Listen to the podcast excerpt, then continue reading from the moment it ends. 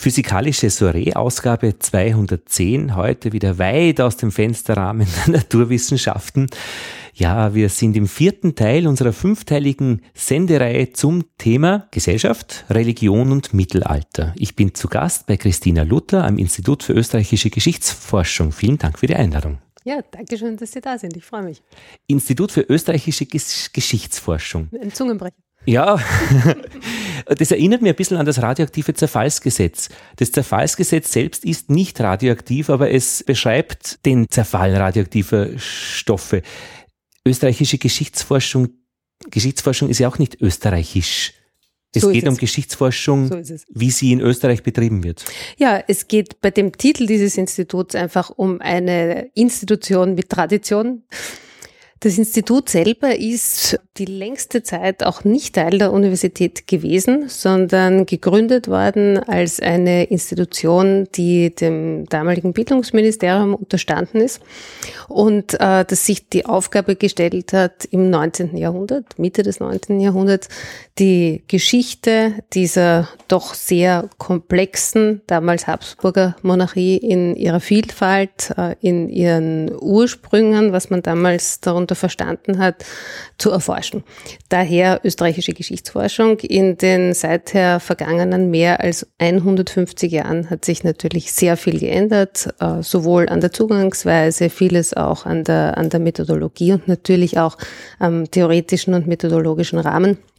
Insofern haben Sie völlig recht, dass österreichische Geschichtsforschung genauso wie österreichische Geschichte überhaupt verankert sein muss in einem größeren Rahmen von Geschichtsverständnis. Einerseits innerhalb Europa, aber letztlich auch über die Grenzen Europas hinaus. Und da sind wir dann wiederum ganz konkret bei meiner Arbeit im Rahmen dieses Forschungsschwerpunkts, von dem Sie schon gesprochen haben, Visions of Community, der ja ganz explizit äh, nicht nur religionsübergreifend, sondern auch transkontinental arbeitet. Das heißt, wo es ganz maßgeblich darum geht, auch Europa zu dezentrieren über den europäischen Rahmen hinauszugehen und im Vergleich sich anzusehen, wie bestimmte Entwicklungen, in dem Fall religiöse Gemeinschaften in ihren jeweiligen Kontexten vonstatten gegangen sind. Es geht in Ihrer Arbeit auch mit Studenten und Studentinnen sehr viel um Methoden auch, oder? Ja, das ist völlig richtig, genau. Da habe ich doch gleich eine Frage für mhm. Sie ich bin mit Kindern in Kontakt, die mhm. jetzt in die zweite Klasse Gymnasium gehen. Mhm. Und da hatte ich die schöne Gelegenheit, für den ersten Test mit ihnen zu lernen, was Geschichte eigentlich ist. Mhm. Und da wollte ich sie fragen, ob das wirklich so ist, wie die Kinder das in der Schule lernen. Und zwar haben wir da gemeinsam gelernt, Geschichte kommt vom Geschehen. Mhm. Ich glaube, da kann man zustimmen, ja. Mhm. Und dann haben sie nach diesem Satz gelernt, es ist ganz wichtig, dass es verschiedene Quellen gibt, mhm. zum Beispiel mündliche Quellen, schriftliche, mhm. gegenständliche. Und die großen Epochen sind Altertum, also Urzeit vorher, dann Altertum, Mittelalter und Neuzeit. Und dann gibt's auch noch die Zeitgeschichte, wo es noch Großeltern gibt, die darüber reden. Mhm. So fängt man Geschichte an. Wenn so kann Kinder man, das erste Mal so kann man machen. mit Geschichte anfangen. Ich habe selber zwei Kinder, die noch nicht im, im Mittelschulalter sind, sondern im Kindergarten- und Volksschulalter. Und selbstverständlich reden auch wir darüber. Und ich muss sagen, ich habe persönlich, ich profitiere unglaublich viel von den Gesprächen mit meinen Kindern, auch für den Unterricht. Und tatsächlich ist es so, dass wenn ich in den Einführungsvorlesungen beispielsweise zur Quellenkunde darüber spreche, was sind denn überhaupt Gegenstände der Geschichte und was ist denn überhaupt Überlieferung, die mir etwas sagt, was in der Geschichte vorfindlich ist oder durch unsere Wahrnehmung strukturiert wird, dann reden wir de facto über ganz ähnliche Dinge. Dann ist eben die Frage, Geschichte wird durch Menschen gemacht, ein ganz wesentlicher Ausgangspunkt. Das heißt, ist ein Fluss ein historisch, ein Gegenstand der historischen Überlieferung, ja oder nein? Und dann kommt es eben darauf an. Wenn Sie sich die Donau ansehen, naturwissenschaftlich in ihrer heute vielfach regulierten Form seit mehreren hundert Jahren, dann ist das natürlich ein Gegenstand einer Kulturlandschaft, einer Landschaft, die durch Eingriffe von Menschen gestaltet wurde und dementsprechend selbstverständlich ein historischer Gegenstand. Und deswegen kann man auch die Geschichte der Donau schreiben, wie das ja gerade in den letzten Jahren und Jahrzehnten vielfach geschehen ist. Das sind Zugänge, die sich sowohl Kindern sehr gut erschließen, als auch äh, Studierenden sehr gut erschließen Wissen und mein persönlicher Zugang jetzt sowohl im Unterricht als auch in der Forschung ist immer ganz maßgeblich über die Überlieferungsgeschichte. Weil letztendlich die Frage, was wir über die Vergangenheit sagen können, ja ganz grundsätzlich davon beeinflusst ist, was wir überhaupt als Grundlage unserer Aussagen zur Verfügung haben. Und das ist in manchen Zeiten sehr wenig, in anderen Zeiten sehr viel mehr. Wenn wir mit zeithistorischen Materialien arbeiten, wenn wir in Archive gehen und dort Hunderttausende von Akten in Kartons ohne Zahl finden, das ist eine andere Ausgangssituation, als wenn wir, sagen wir, im vierten Jahrhundert, im dritten Jahrhundert nach Christus einige wenige Artefakte oder Schriftstücke für eine bestimmte Fragestellung zur Verfügung haben. Also so ist ja Geschichte definiert, der Blick in die Vergangenheit. Also ein Historiker wird sich nicht sehr über die Zukunft äußern. So ist es. Wenn man ihn nicht dazu zwingt und genau, sagt, jetzt genau. bitte sag doch einmal. So ist es. Das heißt, diese Quellengeschichte ist sehr wichtig, steht daher auch im Unterricht ganz vorne. Ganz und die Einteilung in Epochen ist, weil es nett ist. Ja, weil man eine Orientierung braucht im okay. Wesentlichen. Also das ist ein, ein Klassiker, genauso wie Raum ist Zeit äh, und die Einteilung von Zeit eine Konvention. Mhm. Dort, wo wir sagen Mittelalter, frühe Neuzeit oder Zeitgeschichte, ist zum Beispiel einer der, der eine der Rahmenvorgaben sehr häufig, dass wir über ein europäisches christliches Mittelalter, frühe Neuzeit und, und Gegenwart sprechen.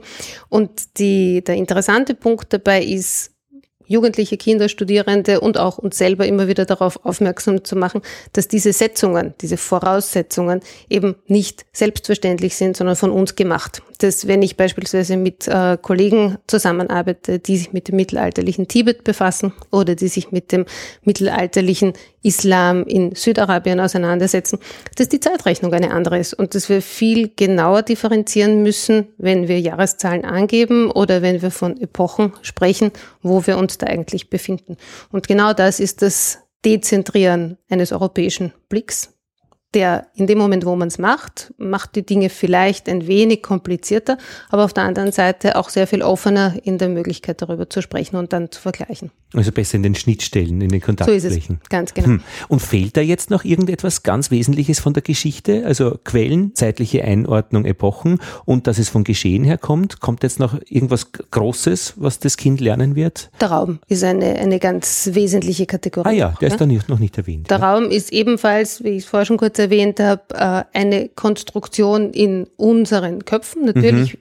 Haben wir materielle Grundlagen. Wir gehen über, stehen am Fuß eines Berges, wir stehen äh, am Ufer eines Flusses. Wir können nicht ganz einfach hinübergehen. Wir müssen uns etwas überlegen. Das ist, ist etwas, was selbstverständlich von den materiellen Bedingungen Raum äh, strukturiert. Aber die, die ganze Debatte um Europa beispielsweise macht deutlich, wie unterschiedlich auch im Laufe der Zeit ein Raum wie Europa konstituiert und auch in unseren Köpfen konstruiert werden konnte. Sie kennen die, diese, diese berühmten Beispiele, dass man vielfach nach Fall der Mauer und nach, äh, nach dem äh, Niederreißen des Eisernen Vorhangs in den Köpfen der Menschen noch die Vorstellung hatte, dass Prag östlich von Wien läge, was selbstverständlich nicht der Fall ist. Mhm. Aber die Mental Map, also die mhm. Vorstellung in unserem Kopf, hat sich so über die Politik des 20. Jahrhunderts eingegraben, dass auch unsere Vorstellungen vom Raum sehr stark davon diktiert sind. Und eine der wesentlichen auch Entwicklungen in den Geschichtswissenschaften in den letzten Jahrzehnten ist diese erneute Hinwendung zur Kategorie des Raumes in einer offenen Art und Weise und in einer Wahrnehmung, die ernst nimmt, dass räumliche Vorstellungen genauso von uns als einerseits Fachleuten, aber auch in der Politik von Menschen, die jeweils für Felder zuständig sind, gemacht ist, wie die Zeit der Kategorie ist und die Einteilung in Perioden, die eben von Menschen gemacht ist. Und die Frage, was wird zur Geschichte, also dieses Narrativ oder wer bestimmt darüber, was von einer vergangenen Epoche erzählt wird, das gehört alles wieder in das Gebiet der Quellenbewertung und so weiter. Genau. Okay. Und natürlich auch maßgeblich in die Frage, wer das bestimmt. Das ist natürlich immer auch der Blick des Historikers, der mhm. Historikerin. Ich schaue in die Vergangenheit und ich interessiere mich für etwas Bestimmtes. Und da sind Sie nie dabei. Also Sie selbst als Person sind hoffentlich so ist es äh, im Wissenschaftsbild da praktisch immer schön fein außerhalb? Oder gibt man das schon auf mittlerweile? Das, das ist mittlerweile schon lange in Frage gestellt, erfreulicherweise. Also wir reden vom Standort und der Perspektive von Historikern und Historikerinnen. Und es geht darum, dass äh, mit der mit der sozialkonstruktivistischen Wende, äh, wie man das formuliert, mhm. einem bewusst geworden ist, dass wir als, als äh, beteiligte Personen an einem Forschungsprozess unseren Blick immer von dem Ort aus richten, wo wir stehen. Das heißt, ich kann jetzt Sie sehen, ich kann sehen, was hinter Ihnen ist, ich kann nicht sehen, was hinter mir ist. Ich kann das wissen, weil ich schon mal in die andere Richtung geschaut habe, aber im Moment sehe ich es nicht. Und das heißt, mein Blick hat einen bestimmten Fokus und einen bestimmten Radius, den er abdecken kann. Der Rest bleibt fürs erste einmal außen vor. Und es geht jetzt darum, diesen Umstand nicht zu leugnen, sondern ihn ernst zu nehmen und sichtbar zu machen. Weil in dem Moment, wo ich ihn sichtbar mache, sei es in Wort, sei es in Schrift, gebe ich zum einen mir die Möglichkeit, meinen Blick zu hinterfragen und gegebenenfalls auch zu modifizieren, zu erweitern oder auch in Frage zu stellen. Und umgekehrt anderen die Möglichkeit, mich zu hinterfragen, mich zu kritisieren, beziehungsweise meine Sichtweise zu ergänzen. Und damit haben wir die Möglichkeit, einfach ein sehr viel umfassenderes Bild von Geschichte zu schaffen, als wenn man davon ausgeht, dass es so etwas wie den objektiven Punkt oder die absolute Vogelperspektive, von der aus ich alles sehen kann, gäbe, was tatsächlich nicht möglich ist. Bei den Naturwissenschaftlern ist ja das eigentlich sehr gewünscht, das ist Hinterfragen und genau. Versuchen, äh, den Standpunkt, also da kritisch unter, unter die Lupe zu nehmen, Prüfstand. Da sind wir aber genau eigentlich bei dieser Zusammenarbeit Gesellschaft und Region im Mittelalter von fünf verschiedenen Standpunkten und genau. auch Arbeitsweisen und Methoden und Fragestellungen, die da besammen sind. Und wir haben jetzt doch schon einen ganz guten Überblick bekommen von drei Seiten und ich fand den außerordentlich spannend. Es geht ja eigentlich um ein gemeinsames Projekt, aber aber es hat schon drei ganz unterschiedliche Beschreibungen gegeben, was das eigentlich ist. Ich mhm. finde, das war schon, äh, hat viel Raum gelassen, diese Beschreibungen zu sehen, dass da wirklich auch drei verschiedene bisher Sichtweisen von einer und derselben Sache waren. Mhm. Wie ist denn Ihre? Also. Wo sind Sie? Wo bin ich? Sie sehen hinter mir ein Plakat, das äh, einen Versuch darstellt, zu visualisieren, was äh, ich mit meinem Projekt in diesem Projektverbund mache. Ich bin so im Radio, da versuche ich das ein bisschen für die Hörer zu beschreiben. Ich sehe vier Kreise, die sich teilweise überlappen. In diesen Kreisen befindet sich Inhalt. Drüber sehe ich eine Landkarte und rechts ein bisschen noch eine Beschreibung. Genau. Was befindet sich denn, Frau Luther, in den vier Kreisen? In diesen vier Kreisen befinden sich vier Themen, die die zentralen Fragestellungen unseres Projektes zum Ausdruck bringen. Von Ihrer Seite oder von der Projektgesamtseite? In diesen vier Kreisen geht es um meine Seite. In der Mitte, dort wo sich diese vier Kreise überschneiden, dort finden sich die Schnittflächen mit dem Gesamtprojekt. Ah ja. Das ist hier auch in einer anderen Farbe markiert. Mhm. Deswegen habe ich mir gedacht, wir probieren das jetzt einmal aus, was passiert, wenn man eine solche grafische Darstellung auch beschreibt. Ja. Wir haben in der Mitte vier Arbeitsfelder, die wir aus allen Projektperspektiven angehen. Das heißt, hier steht, es sind gemeinsame Arbeitsgruppen. Ich übersetze das jetzt einfach auf, auf Deutsch. Die, das Plakat ist auf Englisch. Mhm. Es geht um geistliche Gemeinschaftsvorstellungen in allen drei ähm, Weltreligionen, von denen hier die Rede ist, sind geistliche Gemeinschaftsvorstellungen ganz wichtig. Es geht um das Christentum, den Islam und den Buddhismus. Das hat eine zentrale Rolle auch äh, für die verschiedenen Lebensformen von Menschen. Ein zweiter ganz wesentlicher Aspekt sind Urban Communities, das heißt städtische Gemeinschaften, Formen des Zusammenlebens im urbanen Raum. Ein dritter wesentlicher Punkt steht unter äh, dem, der Überschrift Ethnizitäten, das heißt Formen des Zusammenlebens auf der Grundlage von vorgestellter gemeinsamer Ethnizität. Das vorgestellt sei unterstrichen. Mhm. Der vierte Punkt ist sozusagen auf einer kategorischen Ebene anders. Diese Arbeitsgruppe heißt qualitativer Vergleich.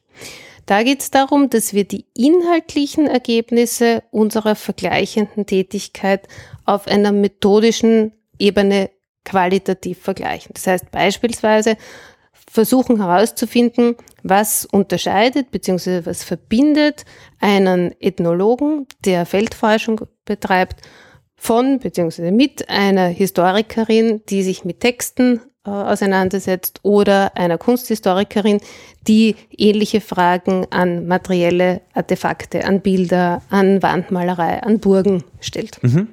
Das ist sozusagen der Schnittpunkt. Mhm. Und die darum herum gebildeten Kreise, die einander überlappen, das sind unsere Gegenstandsfelder, die zum einen ganz maßgeblich, wie vorher besprochen, die Überlieferung, das heißt schriftliche Kultur, bildliche Kultur, materielle Kultur in den Mittelpunkt stellt mhm. und fragt, was erzählt uns diese Überlieferung? Das ist einmal Geschichtsschreibung, das sind einmal Heiligengeschichten, das ist Wandmalerei in Städten, an äh, Höfen, mittelalterlichen Höfen, in Burgen beziehungsweise in Klöstern. Was erzählten uns diese Quellen über nicht nur die Vergangenheit, sondern über gemeinschaftliches Zusammenleben in der Vergangenheit. Mhm. Und damit haben wir im Wesentlichen die Kernfrage meines Projektes formuliert. Es geht um die Frage, wie in sozialen Räumen, höfischen, geistlichen, städtischen Räumen Menschen sich Gemeinschaft vorgestellt haben und wie sich diese Räume überlappen. Vorgestellt haben. Mhm. Vorgestellt haben, das heißt, wie sie es gerne gehabt hätten oder wie es äh, oder wie es wie das Resultat ist. Beides. Was heißt vorgestellt? Beides. Unser Projekt insgesamt heißt Visions of Community. Visions of Community heißt Gemeinschaftsvorstellungen. Das mhm. ist sozusagen die die große Überschrift. Mhm. Das heißt, eine zentrale Fragestellung, die uns alle verbindet, ist, dass wir danach fragen, wie denken Menschen über Gemeinschaft nach. Mhm. Äh, also simples Beispiel im Christentum die Gemeinschaft der Gläubigen ist eine zentrale Vorstellung des Zusammenseins in einer großen Gemeinschaft, die alle, die diesen Glauben teilen, mhm. ähm, teilen. In dem Moment, wo wir uns die Ebene des konkreten Zusammenlebens, wie uns das die Quellen erzählen, genauer anschauen, lassen sich Vorstellungen und Praxis ganz schlecht trennen voneinander. Das ist ein wesentlicher Gegenstand meiner Überlegungen und auch unserer Quellenuntersuchungen. Das heißt, wir fragen auf der einen Seite, welche Arten von Medien beispielsweise werden verwendet, um Gemeinschaftsvorstellungen zu vermitteln? Mhm. Welche Art von Texten transportieren Gemeinschaftsvorstellungen? Welche Art von Bildern erzählen uns Gemeinschaftsgeschichten? Da diese Medien aber alle in der Praxis entstanden sind und von der Praxis erzählen, haben wir gleichzeitig Hinweise darauf, wie in der Praxis Gemeinschaft gelebt wurde. Zum Beispiel das Scheitern wäre jetzt genau. etwas, äh, was man wahrscheinlich nur in Verbindung mit der Praxis sieht, weil so die es. Vorstellung ja was Schönes ist. Ganz genau. Also beispielsweise ähm, Erzählungen über Konflikte, die in äh, mittelalterlicher Geschichtsschreibung sehr beliebt sind, weil mhm. sie auch einfach schöne Raubesgeschichten mhm. hergeben. Drama. Das sind, genau, dasselbe gilt natürlich für die höfische Literatur. Denken Sie an das Nibelungenlied und anderes, da ist das Spannungsmoment im Grunde genommen dadurch vorhanden, dass dass es Konflikte gibt. Mhm. Da alles mhm. friedlich abginge, gäbe es keine Geschichte. Geschichte lebt vom Konflikt und die Art und Weise, wie ein Konflikt entsteht und wie ein Konflikt aber gegebenenfalls auch gelöst werden kann, mit welchen eben Vorstellungen der Bereinigung des Konfliktes hier operiert wird, gibt uns Hinweise darauf, einerseits, wie diese Vorstellungen von Zusammenhalt und Bruch ähm, erzeugt werden und auf der anderen Seite auch, wie in der Praxis es realistisch war, eine solche Vorstellung aufrechtzuerhalten und wo dann das Ende solcher Vorstellungen doch durchaus erreicht werden konnte. Und deckt man damit vieles ab aus, von Menschen aus dieser Zeit oder kriegt man da nur wirklich einen, einen schmalen Ausschnitt aus der Gesamtgeschichte? Ja, das ist eine, eine ganz wesentliche Frage, weil wir uns bei der Überlieferung natürlich immer fragen müssen, vor allem sozial, wie tief kommen wir? Wie, welche Gesellschaftsschichten erreichen wir? Grundsätzlich äh, denke ich, muss man ganz offen immer sagen, dass wenn wir über mittelalterliche Überlieferung reden, reden wir zu einem überwiegenden Teil über Eliten. Also die ganz einfachen Leute, wo wir heute sagen können, wir fahren in ein Dorf und machen dort eine teilnehmende Beobachtung, sprechen mit den Leuten, nehmen teil an dem, wie sie ihren Alltag gestalten. Das lässt sich über weite Strecken bei mittelalterlicher Überlieferung nicht durchführen. Mhm. Das heißt, ein, vereinfacht gesprochen, je früher zeitlich, je früher wir ansetzen, umso mehr reden wir über die obersten Gesellschaftsschichten. Das sind einerseits geistliche Menschen und auf der anderen Seite Menschen, die zu den sozialen Führungsschichten, also Könige, Königinnen, Fürsten etc. gehören. Allerdings ist es so, dass in der Zeitebene, in der mein Projekt operiert, das nennt man im, im deutschsprachigen, äh, in, der, in der Terminologie Spätmittelalter, also ungefähr 1250 bis, bis 1500, da haben wir beispielsweise schon sehr gute Quellen zur Stadtkultur und da erreichen wir zumindest auch Mittelschichten und teilweise zumindest äh, Reden über Unterschichten. Also wir werden die ganz einfachen, äh, den ganz einfachen Bauern und Bäuerinnen selten eine Stimme geben können. Aber es wird über Tagelöhne äh, gesprochen werden in den Quellen. Es wird von Prostituierten die Rede sein. Es wird von dem einfachen Volk die Rede sein, äh, das mit äh, bestimmten äh, geistlichen Parolen äh, zur zur Raison gebracht werden kann oder nicht. Das ist ein Thema, was man in Predigten beispielsweise, aber auch in, in Schwankliteratur finden wird. Das heißt, im Spätmittelalter haben wir schon sehr viel mehr Hinweise auf Bevölkerungsgruppen, die wir in den Jahrhunderten davor sehr wenig greifbar bekommen. Am Ende dieser Periode um 1500 gibt, öffnet sich auch ein, ein Fenster auf die bäuerliche Bevölkerung und hier kommt noch ein ganz wesentlicher Punkt dazu. Hier gibt es auch ganz maßgebliche räumliche Unterschiede. Also beispielsweise im Projekt von Oliver Schmidt, der schon ein äh, Interview in diesem Rahmen äh, gegeben hat, ist es so, dass seine dalmatinischen Quellen aufgrund der spezifischen Überlieferungslage dort auch Blicke auf die bäuerliche Bevölkerung zulassen, zu Zeiten, das heißt bereits im 15. Jahrhundert, wo das in anderen Gegenden in Europa ganz, ganz selten ist, manchmal in Süditalien, manchmal in Südfrankreich. Und das ist deshalb so wichtig, weil damit auch die übliche Vorstellung, dass der Westen mit der Überlieferung sehr viel besser bestückt sei und sehr viel früher als der Osten, äh, zumindest in, in, in einigen Dimensionen äh, man das eben sehr, sehr genau differenzieren muss. Hm. Gibt es da für Sie laufend Überraschungen? Und, ja, ja, durchaus, durchaus. Also sie sind unterschiedlich äh, groß, aber ich bin vor allem in diesem Projekt immer wieder besonders überrascht und erfreut, wie viel Potenzial die Zusammenarbeit zwischen Zugängen der Geschichtsforschung und der Kunstgeschichte ähm, an neuen Erkenntnissen erbringen.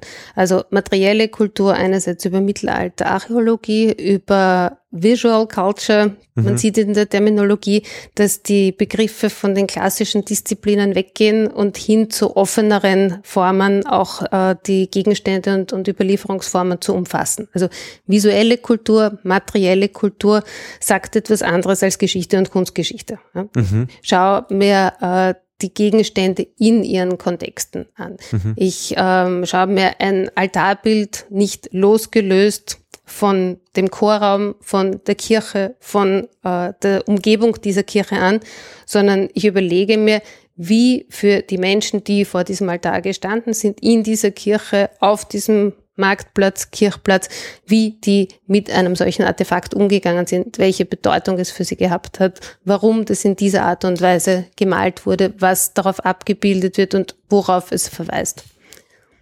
Mhm. Als ein Beispiel für eine Als ein Beispiel, genau, so ist es. Also wenn ich eine Radiosendung mache, ich komme immer drauf, das, was ich mir vorher denke, war echt nie das, was dann wirklich durch die Erzählungen rauskommt. Mhm. Ist es bei Ihnen auch so, wenn Sie so in so Gebiete eintauchen? Oder na, professionellerweise werden Sie schon bessere Standpunkte für den ersten Blick haben? Ja, das ist natürlich etwas, was in der Forschung immer ein bisschen auseinanderklafft, äh, insbesondere bei Forschungsprojekten, wo man ja von uns erwartet, dass wir sehr genau angeben, das ist das Ziel und so werden wir es mhm. erreichen und möglichst in Work Packages. Genau, vorab alles schon, genau. Richtig, richtig. Mhm. Äh, nichtsdestotrotz sind gerade solche Kooperationsprojekte Orte, wo tatsächlich ständig Dinge sich neu ergeben und in einer Art und Weise, wie man nicht damit mhm. gerechnet hat. Ich versuche es an einem, einem Beispiel zu sagen. Man hat für seine eigenen Grundmaterialien, mit denen man arbeitet, hat man relativ gute Einschätzungen, beispielsweise, wie viel Material finde ich in einem Archiv, wie viele Urkunden muss ich hier lesen, wie lang wird das ungefähr dauern und wie werte ich das aus. Und das ist natürlich auch gut so, wenn man das weiß, weil ansonsten kann man überhaupt keine vernünftige Planung machen. Auf der anderen Seite ist es oft so, dass man die Vermutung hat, dass in einem solchen Kooperationsprojekt Projekt bestimmte Kooperationen besonders naheliegend sind, bestimmte Gegenstände sich als besonders vergleichbar erweisen werden.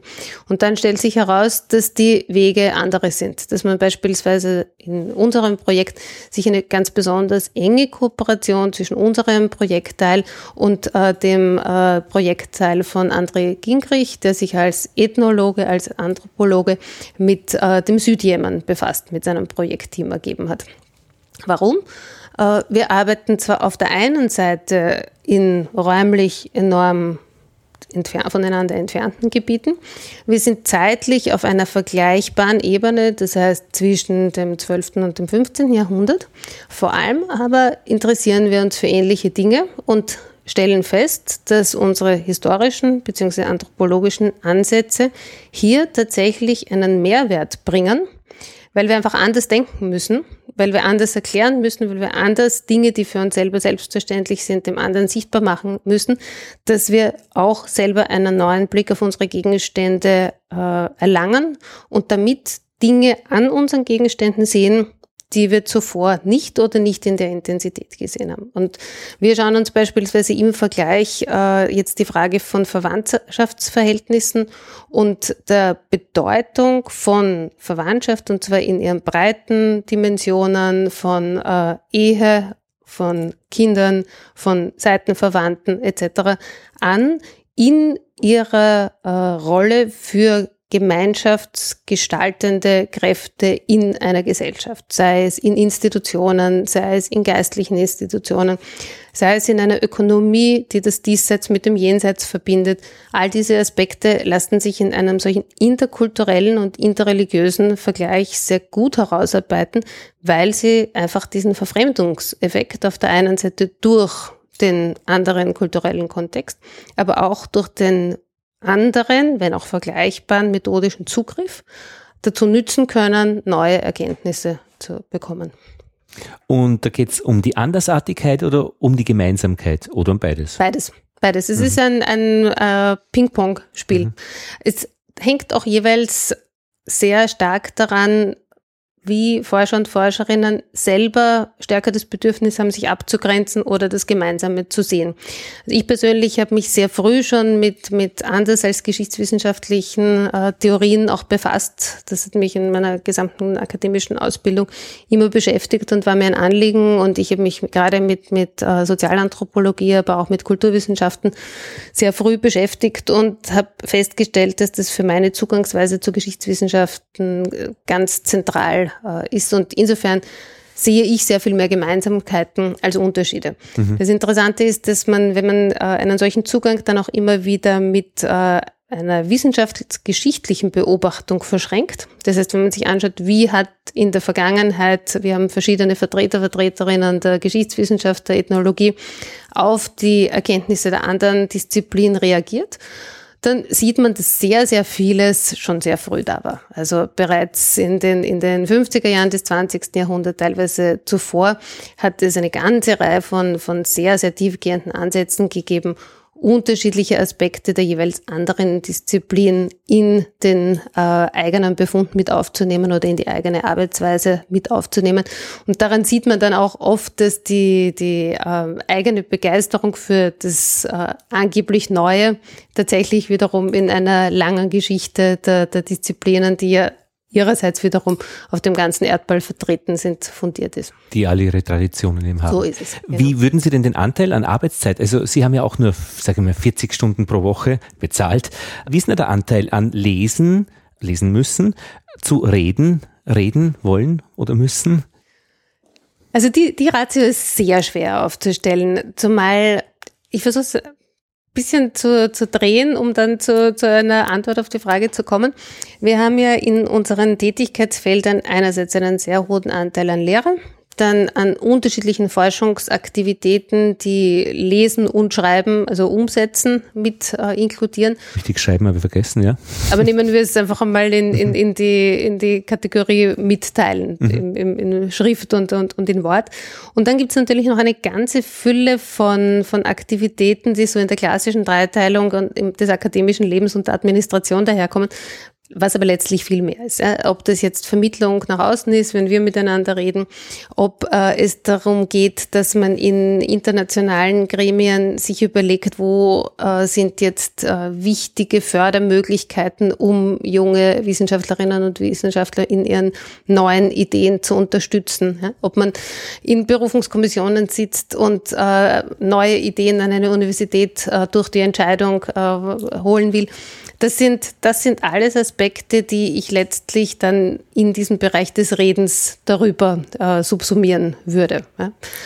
Ähm, für mich ist es so, dass meine Lehre beispielsweise von meiner Forschung nicht zu trennen ist und das gilt auch für die ganz grundlegenden Kurse. Also ich stelle es immer fest beim Selbstbeobachten, beim Unterrichten, dass auch in den Einführungsvorlesungen zur österreichischen Geschichte oder zur, zur Quellenmethodik neue Erkenntnisse aus meinem Forschungsprojekt permanent reinkommen. Also wenn Sie fragen, was hat einen überrascht, man erlebt immer wieder, Tag für Tag, stellt man fest, also das ist jetzt wirklich erstaunlich, das war mir in de, dem Maß nicht bekannt, dass es beispielsweise äh, für ganz wesentliche ähm, griechisch-orthodoxe äh, Kirchen obere ungeheuer wenig Überlieferung gibt, zwei, drei Siegelbilder beispielsweise zu einem Zeitpunkt, wo die gleichzeitig regierenden Päpste Hunderte, Tausende, Zehntausende von Aktenstücken äh, produziert haben. Ja.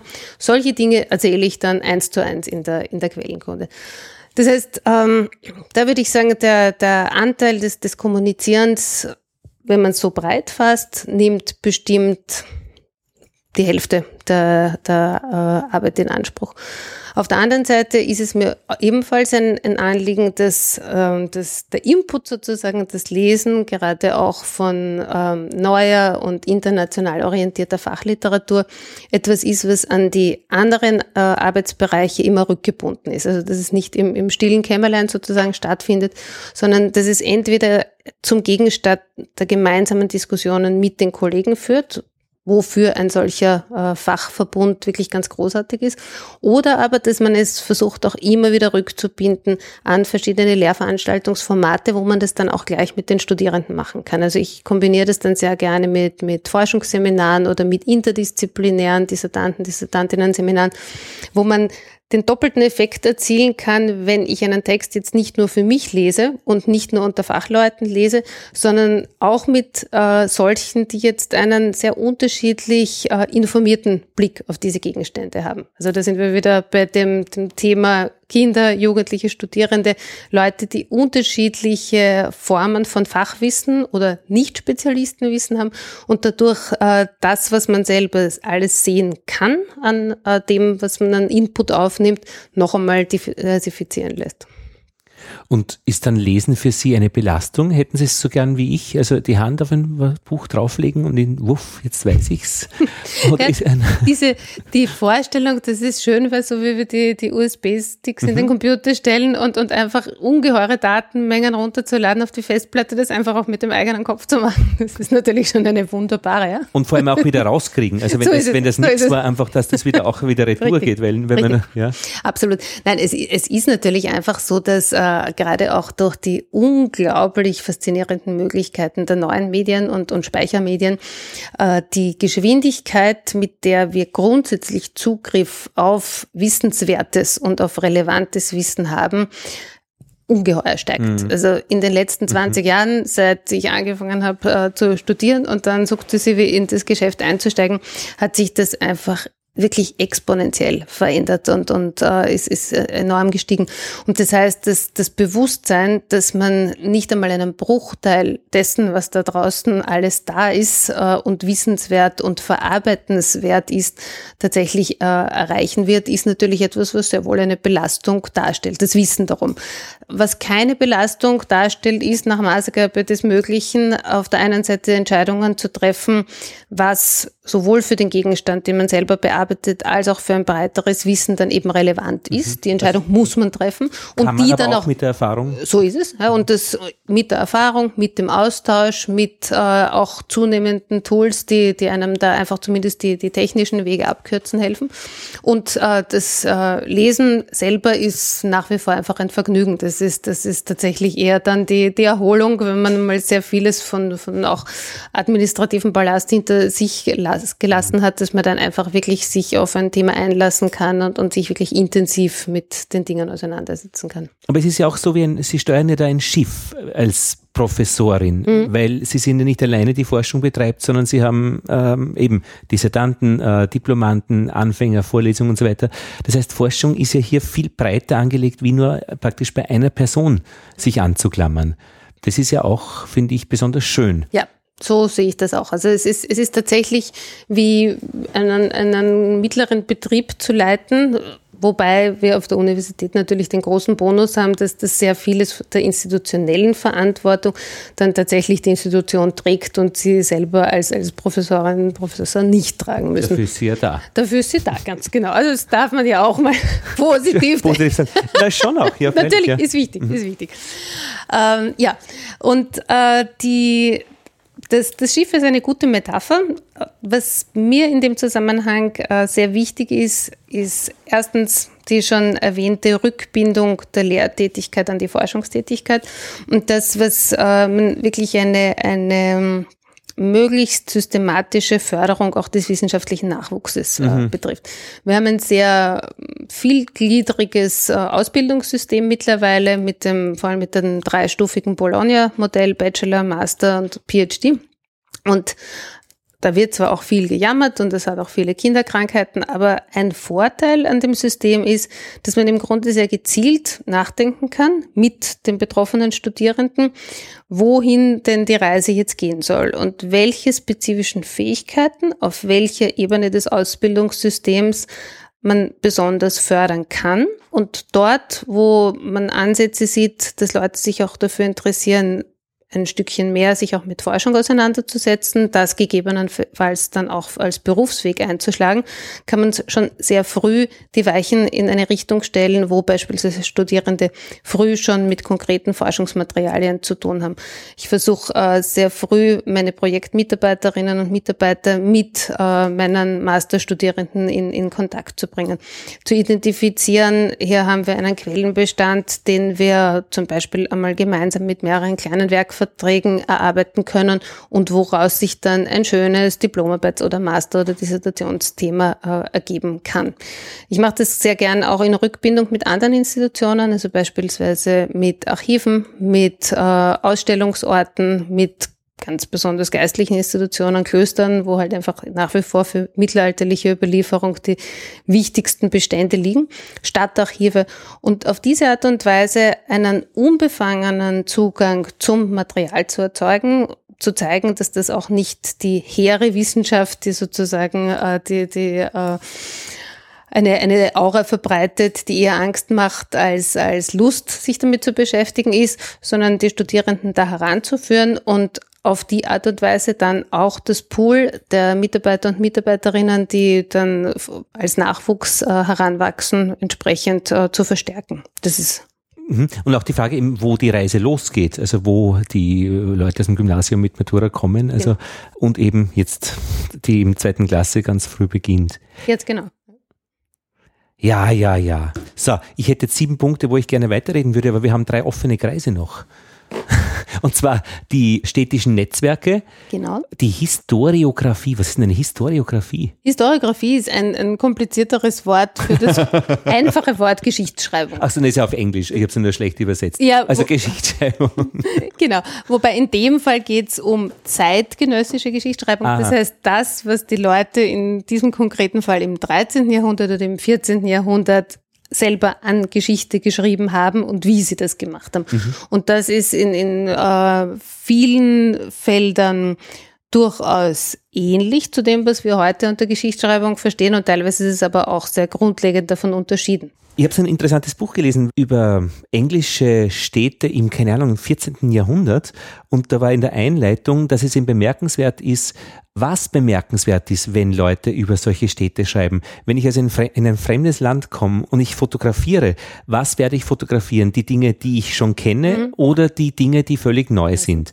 Und da ist er, glaube ich, äh, bei der Geschichtsschreibung, die in dieser Zeit stattfindet, was empfand man denn damals als bemerkenswert über diese Zeit zu schreiben? Vorgestern war ich in Essen und am Bahnhof und da waren lauter Durchsagen, irgendwie große Zugblockade in Mülheim in der Nähe und die habe ich aufgenommen und habe es dann ins Internet gestellt, weil ich mir gedacht habe, das ist doch interessant, einmal in 100 Jahren zu hören, wie werden Katastrophen am Bahnsteig, äh, und zwar am zweiten Bahnsteig, angekündigt. Ja.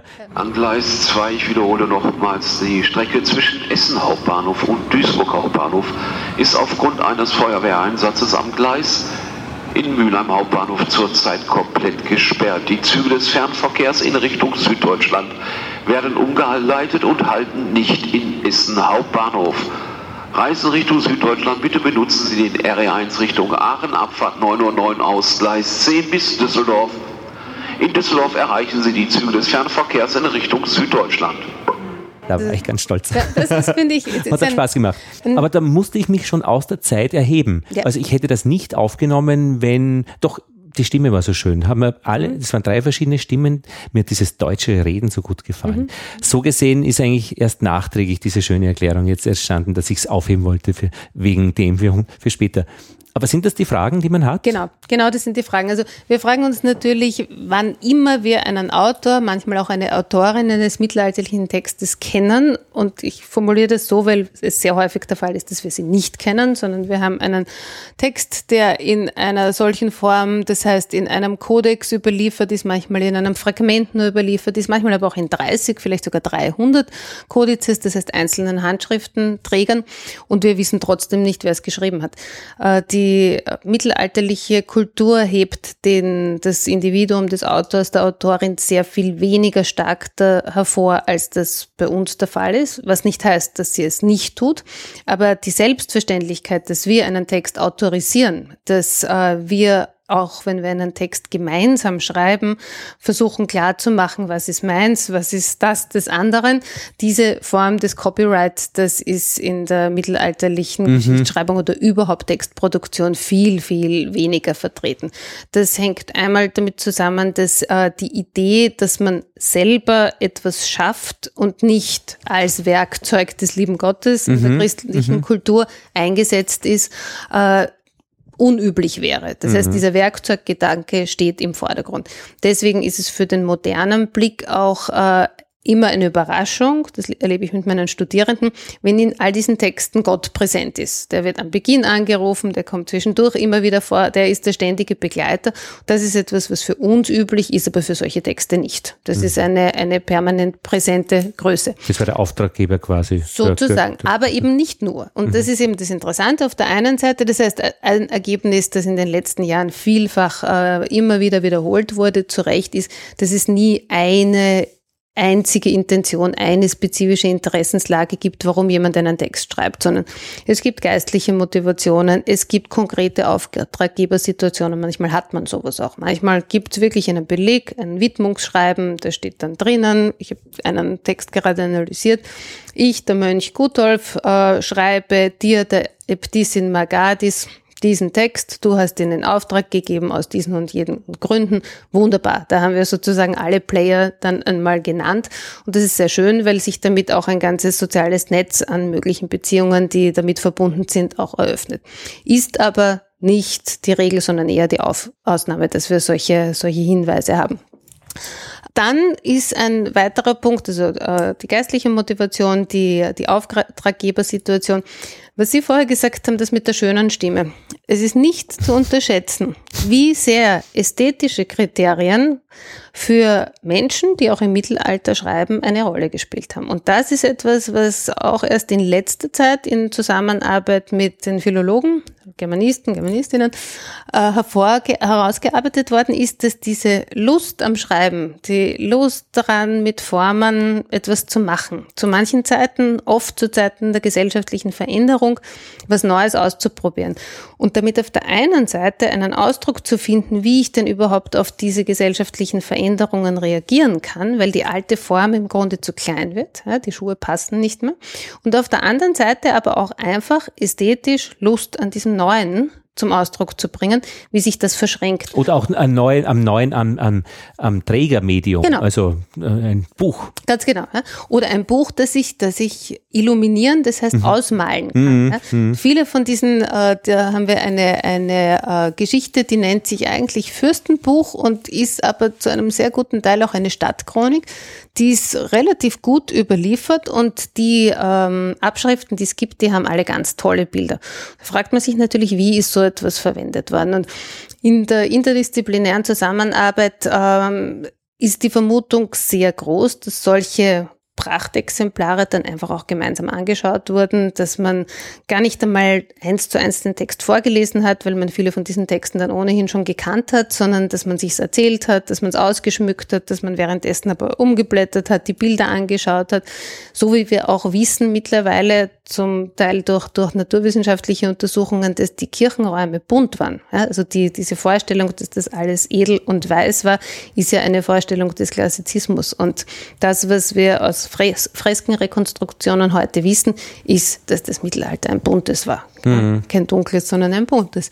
Und äh, das sind ähm, Überraschungen, die dann wiederum auf der anderen Seite, wenn wir uns aber eben vorstellen, beispielsweise gerade auch wieder mit den Kindern, wie Performance in einem Theater funktioniert, dass ein Raum dann am besten funktioniert, wenn akustisches äh, und visuelles, wenn vielleicht auch noch der Geruchssinn und äh, das Fühlen mit angesprochen wird, am besten funktioniert, dann haben wir hier Zugänge, die uns auch wirklich helfen, auf unsere, unsere äh, mittelalterliche Materialbasis neu zuzugreifen. Oh.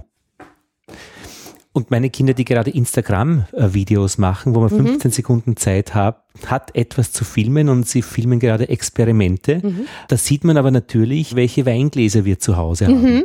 Genau.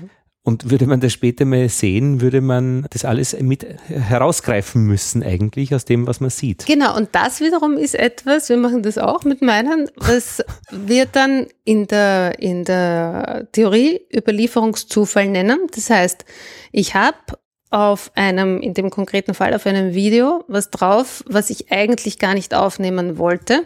Aber 100 Jahre später bekommt jemand dadurch eine Information, die er zur Analyse von Wohnkultur Beginn des 21. Jahrhunderts ganz dringend braucht, vielleicht aus welchen Gründen auch immer, nirgendwo anders bekommt.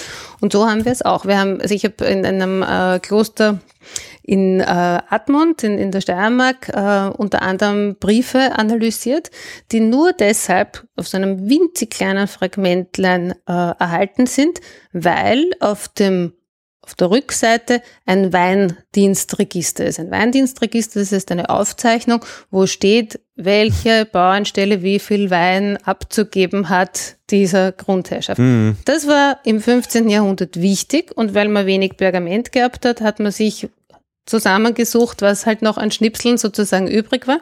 Und das war halt gerade auf der Rückseite von, wo, wo, wo diese Briefe drauf gestanden sind. Die Briefe sind ein einzigartiges Dokument aus dem 12. Jahrhundert für eine literarische äh, Briefkultur, die sowohl gelehrtes Wissen zum Ausdruck bringt, als auch Beziehungskultur.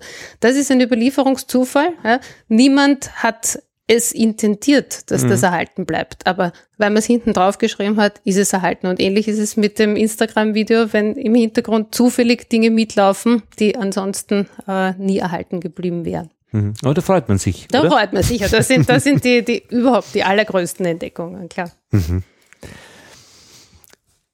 Ein Kreis ist noch offen, die Hagiografie. Das habe ich schon einmal gewusst.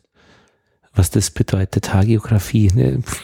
Also es ist im Wesentlichen alles, was an Schriftlichkeit im Zusammenhang mit Heiligen ja, zustande genau. gekommen ist. Ich habe einmal eine Sendung gemacht mit einer Frau, die für Radio Stephansdom den Heiligen des Tages porträtiert, jeden Tag ein neuer Schön. Heiliger. Genau. Und die fährt in die Klöster hinaus, um mit den Menschen zu reden, die über diesen Heiligen Bescheid wissen. Genau. Ah, ja. Und das, das ist es und das ist äh, deshalb für Gemeinschaftsvorstellungen so interessant, weil Heilige Vorbilder sind. Äh, mhm. in, der, in der christlichen Kultur ist das mhm. so, aber nicht nur.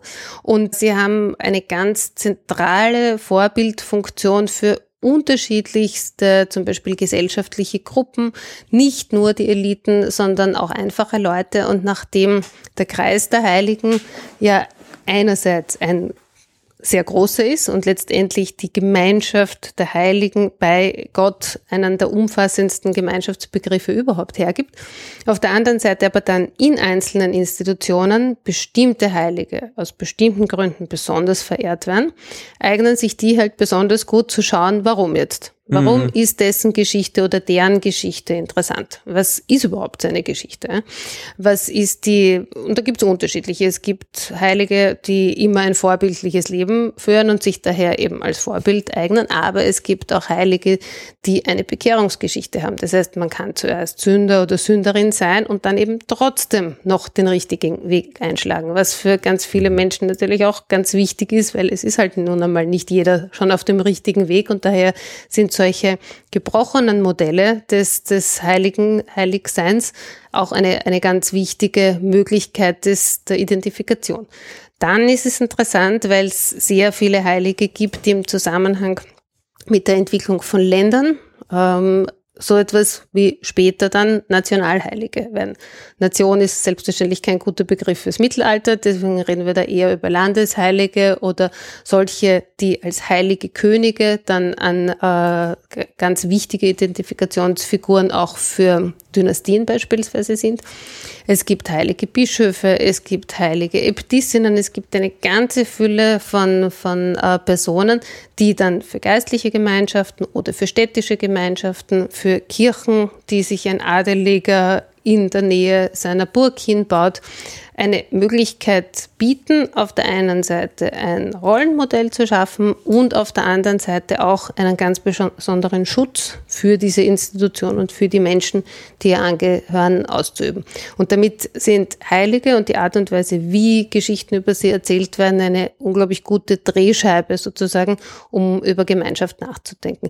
Und es ist auch einer der Fälle, wo wir tatsächlich einen relativ ausgeglichenen Befund in den Geschlechterverhältnissen haben. Es gibt nämlich sehr viele weibliche Heilige. Es, die äh, mhm.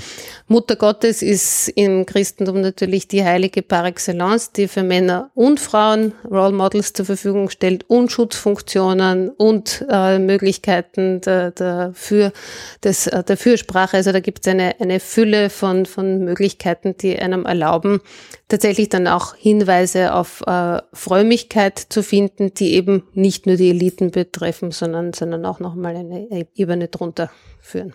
Ein Freund von mir bezeichnet ja die Ute Bock als Heilige. Ja, in der, in der, wenn man die, die Geschichte der unterschiedlichen Heiligen durchgeht, dann wird man einige finden, die viele von diesen Kardinaltugenden, die, die äh, solche Heiligen ja verkörpern sollen, in einer Figur wie ihr auch, auch wieder findbar sind. Für alle Nicht-Wiener Ute Bock als, glaube ich, äh, Helferin für Obdachlose äh, oder Flüchtlinge. Flüchtlinge. Für Flüchtlinge, Flüchtlinge so. Flüchtlinge, ganz wichtig. Ja, wir haben dann noch, ähm, gut, eine Beobachtung noch äh, in, in Altheim in Oberösterreich gibt es eine Pfarrkirche und da ist dann in der, im Pfarrkirchenblatt, Quelle, schriftlich, mhm. gestanden, in der Kirche wurde ein, ein fünfter Eingang entdeckt und freigelegt. Und ich habe mir dann gedacht, naja, es ist jetzt der erste Ausgang. Mhm. Also warum bezeichnen die immer alles als Eingang in die Kirche und warum gibt es noch immer keinen Ausgang? Das finde ich noch ganz interessant, wie selbst so banale Dinge wie Ein- und Ausgänge äh, so beschrieben und, und wenn man das so drüber liest, denkt man, okay, neuer Eingang. Ja. Na, na, Moment. Ja. ja. Das ist eine Beobachtung. Die zweite, die ich habe, ja, es sind an den Schnittstellen ihrer Kreise noch gelbe Honigwaben, ähnliche sechseckige, die Erzählungen einer Gemeinschaft, mhm. oben und unten Abstammung und Geschlecht ja. und dann sind noch in den Kreisen selbst am Rand diese Objekte kleiner und das kann ich auf die Entfernung nicht mehr lesen. Genau. Also ich schilder gleich, wie das zustande gekommen ist. Wir haben uns äh, versucht, eine grafische Gestaltung zu überlegen, wie man relativ schnell sieht, in welchen thematischen Bereichen und auf welchen Ebenen wir mit den anderen Projekten in unserem äh, Forschungsbereich zusammenarbeiten. Alle Waben bedeuten Schnittflächen zu den anderen. Ja, die heißen Working Groups. Da gibt es unterschiedliche Kategorien, im Wesentlichen zwei. Die einen sind hier gelb markiert und die anderen sind braun markiert. Das ist nur eine Frage der Dimension und insofern nicht so wichtig. Die, die am meisten Schnittflächen darstellen, sind in der Mitte. Mhm. Die, die wesentliche Schnittflächen darstellen, sind oben und unten.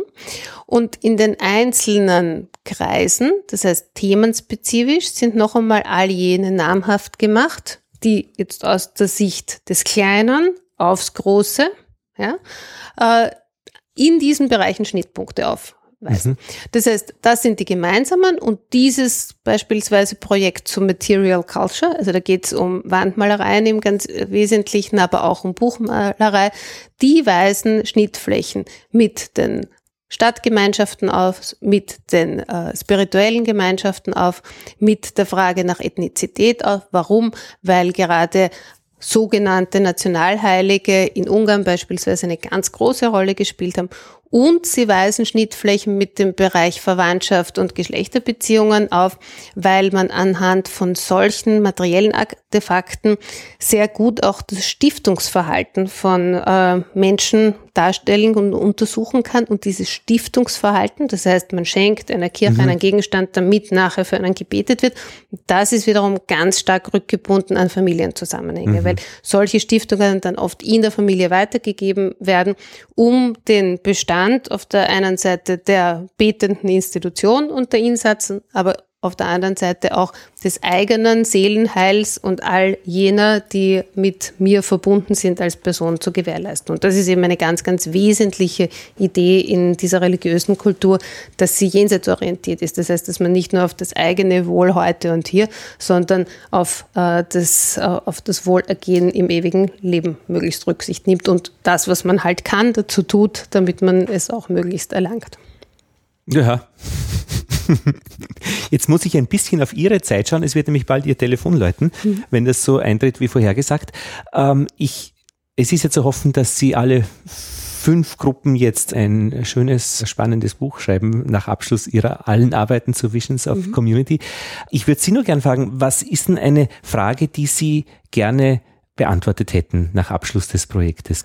Ja, es gibt natürlich nicht nur eine, sondern mehrere. Aber was mich ganz besonders äh, beschäftigt, sind wie verschiedene sozial strukturierte Landschaften, ja, Klosterlandschaften, Städtelandschaften, ähm, adelige Landschaften, die in der bisherigen Forschung meistens getrennt voneinander untersucht wurden, die aber nach all unseren Befunden permanent miteinander interagieren. Wie man eine solche Landkarte für einen Raum, wie wir ihn jetzt hier äh, beschreiben, nämlich über die klassischen nationalen Grenzen äh, der Gegenwart hinausgehend, wie man das beschreiben kann. Ja, und wie man, es ist im Übrigen etwas, was in der, was, was in, in, in vielen ähm, Initiativen im, im ländlichen Raum durchaus schon passiert. Da, wenn Sie sich anschauen, die Landesausstellung zu Oberösterreich und Südböhmen im letzten Jahr, dann war das ein ganz wesentlicher Versuch, in eine solche Richtung zu gehen und zu sagen, was zeichnet denn eine solche Kulturlandschaft aus?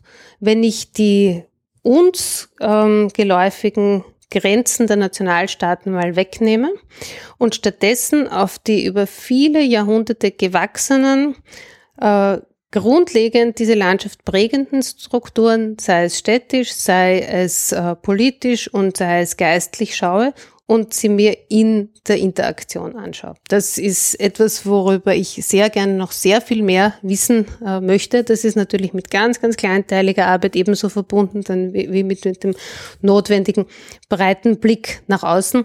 Aber ich denke, das ist ein, ein ganz großes Potenzial und im Übrigen auch ein, ein gesellschaftlich heute sehr relevantes äh, Potenzial, weil wir sind immer noch sehr daran gewöhnt, in diesen klassischen Grenzen zu denken und vieles in unseren Regionen Regionen, wenn wir jetzt konkret über den Osten Österreichs denken, aber dasselbe kann man natürlich auch in der, denken Sie, in der, äh, im slowenisch-italienisch-österreichischen Grenzraum oder im Bodenseegebiet etc. machen, sieht man einfach, dass die, die Möglichkeiten des grenzüberschreitenden Denkens und Handelns eben vom Nationalstaat sehr viel weniger begrenzt oder erst sehr viel später begrenzt wurden, als das gerade in vormodernen Epochen der Fall war. Und wenn wir uns jetzt die Grenzen gerade wieder so vorstellen durch genau. Flüchtlingsströme, die unterbrochen und umgelenkt werden, dann gibt es auch äh, eine Auswirkung der Ergebnisse äh, auf die Gegenwart oder auf die Zukunft? Kann man sie da als hm. Historiker jetzt praktisch ein bisschen auf die Zukunft oder ist das jetzt allenfalls und sollen andere machen? Nein, also mir persönlich ist das, ist das ein Anliegen. Ich denke, dass es, ähm, dass es einfach zentral ist, grenzüberschreitend zu denken. Dass es erstens zentral ist, ähm, Grenzen im Kopf einfach in Frage zu stellen wirklich im Nahraum nach Bratislava zu fahren, nach Budapest zu fahren und festzustellen, dass die Leute dort einfach sehr viele Gemeinsamkeiten mit dem haben, wie wir hier leben. Aber eben auch darüber hinausgehend in Situationen wie der aktuell gegebenen politischen Situation nochmal sehr viel grundlegender zu sagen, dass ähm, große politische Herausforderungen, wie das die aktuelle Flüchtlingskrise nun einmal ist, tatsächlich nur gemeinsam gelöst werden können und dass da ein Rückbezug auf äh, nationale Grenzen, die ihrerseits geschichtlich eine sehr junge Entwicklung sind, ähm, tatsächlich nichts mehr, nicht mehr als ein politisches Konstrukt äh, darstellen kann, das ähm, zwar aus Sorgen und Ängsten motiviert ist, aber weder historisch begründet ist, noch, wenn Sie jetzt ganz persönlich meine Meinung über die Zukunft wollen, auch nicht zukunftsfähig ist. Mhm. Mhm. Es gibt Dinge, die man tatsächlich nur gemeinsam lösen kann und die Menschen dieser Welt sind tatsächlich im, im, Wesentlichen in ihrer Berechtigung, ein menschenwürdiges Leben zu führen, äh, nicht weder durch Nationalstaaten, aber letztendlich natürlich auch nicht durch kontinentale Grenzen voneinander getrennt. Frau Professor Luther, danke für das Gespräch. Gerne.